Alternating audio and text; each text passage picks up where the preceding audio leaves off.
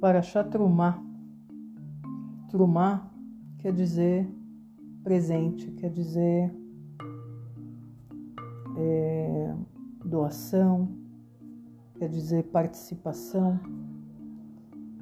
E Parashat Trumá aqui conta pra gente que o povo de Israel tava, precisava construir um Mishkan, que é o tabernáculo para Deus e Deus coloca todas as leis detalhadas de qual seria o tamanho do Mishkan, o tamanho do Arona Kodesh, do armário sagrado para colocar o Sefer Torah, as Luchot Abrit na época, né? Que era só as, os dez mandamentos, de que material tinha que ser.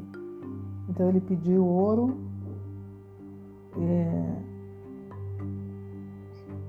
e bronze para poder pedir o ferro também, ouro, ferro e bronze, para poder construir todos os os kelim, todos os todos os utensílios que ia se usar no Mikdash.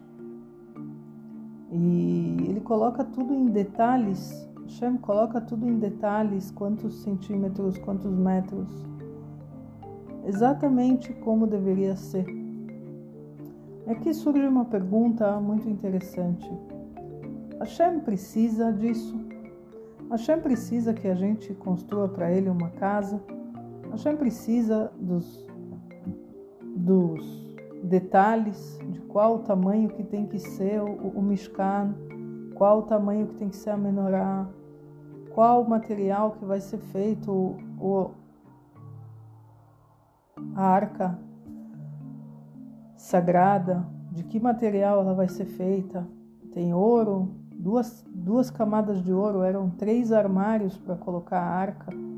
Então tinha o armário de fora, que era feito de bronze, o armário interno, que era feito de ouro, e o mais interno era ouro também. E tudo isso carregado com duas, duas hastes grandes para eles poderem carregar, para eles poderem transportar de um lugar para o outro. Um monte de detalhes pequenos assim. E a gente pergunta por que que Hashem precisa disso? Por que que Hashem precisava de um lugar que ele falou Veshachanti betocham, que eu vou morar dentro deles. É, é muito é muito palpável a gente pensar que Hashem tem uma casa igual a gente tem, que ele tem um armário, por exemplo, para colocar as coisas dele. É muito maluco pensar nisso. Mas Hashem faz exatamente isso aqui. Ele coloca as regras, coloca os centímetros até. As regras têm que ser exatas. Ele passou para Moshe. E assim, Moshe passou para o povo. E cada, e cada tribo se, se comprometeu com uma coisa e todos eles trabalharam para que o Mishkan fosse construído e todos os kelim, todos os, todos os utensílios fossem feitos, exatamente conforme as regras. Mas na nossa cabecinha não cabe entender isso, que Hashem precisa de um lugar para ele. No final das contas, Ramban explica, Rabino Moshe ben, ben Nachman, ele escreve que Hashem, ele não precisa desse lugar. Hashem é Hashem, ele é o Todo-Poderoso, ele está em todo lugar ao mesmo tempo. Ele cuida de cada um de nós, do mundo inteiro, de cada planta, de cada folha que cai da árvore. Tem uma asgarra para ti, tem uma providência divina em cima dela. E Hashem, realmente, ele não precisa de uma casa. Mas a gente precisa, nós humanos, com a nossa cabeça pequena e limitada, a gente não entende a grandeza e o poder de Deus e as, e as coisas que acontecem no mundo, a gente precisa da casa de Deus.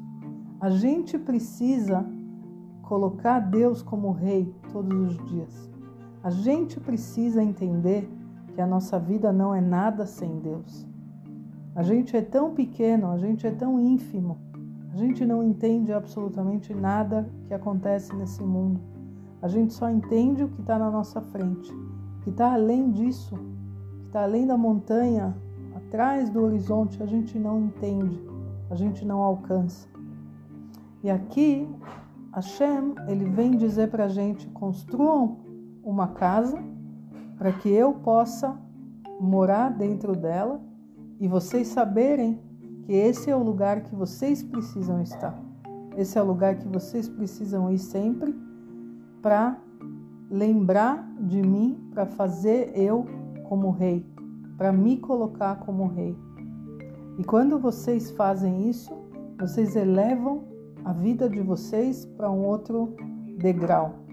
Vocês deixam de ser as pessoas simples que vocês são e vocês se transformam em algo maior, em algo mais sagrado, em algo mais elevado. E é isso que a gente precisa entender sempre. Quando a gente tem Deus dentro da gente e a gente vê Deus em todos os nossos passos, em todos os nossos atos, a gente acorda falando de Deus, a gente passa o dia falando de Deus e a gente vai dormir falando com Deus.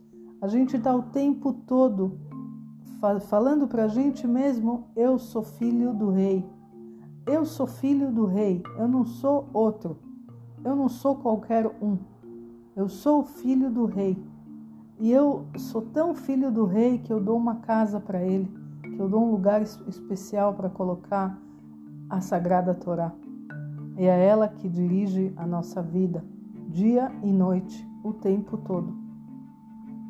Então, esse, essas regras todas são para colocar a gente em um lugar elevado, em um lugar de que, olha, eu fiz uma casa para Deus, eu construí essa casa para Deus.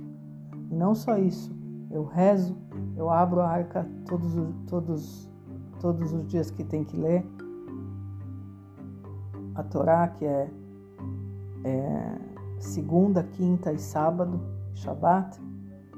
E eu, me deixa dizer, eu faço isso virar Kadosh, porque esse, esse, esses símbolos todos, eles só são Kadoshim, eles só são sagrados porque a gente santifica eles.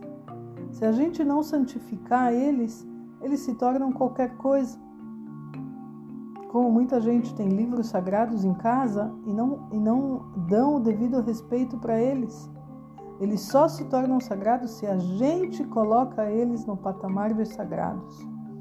Então a gente tem que lembrar sempre que se Hashem pediu para construir uma casa para ele, a gente tem que construir a casa para Deus metaforicamente dentro da nossa casa.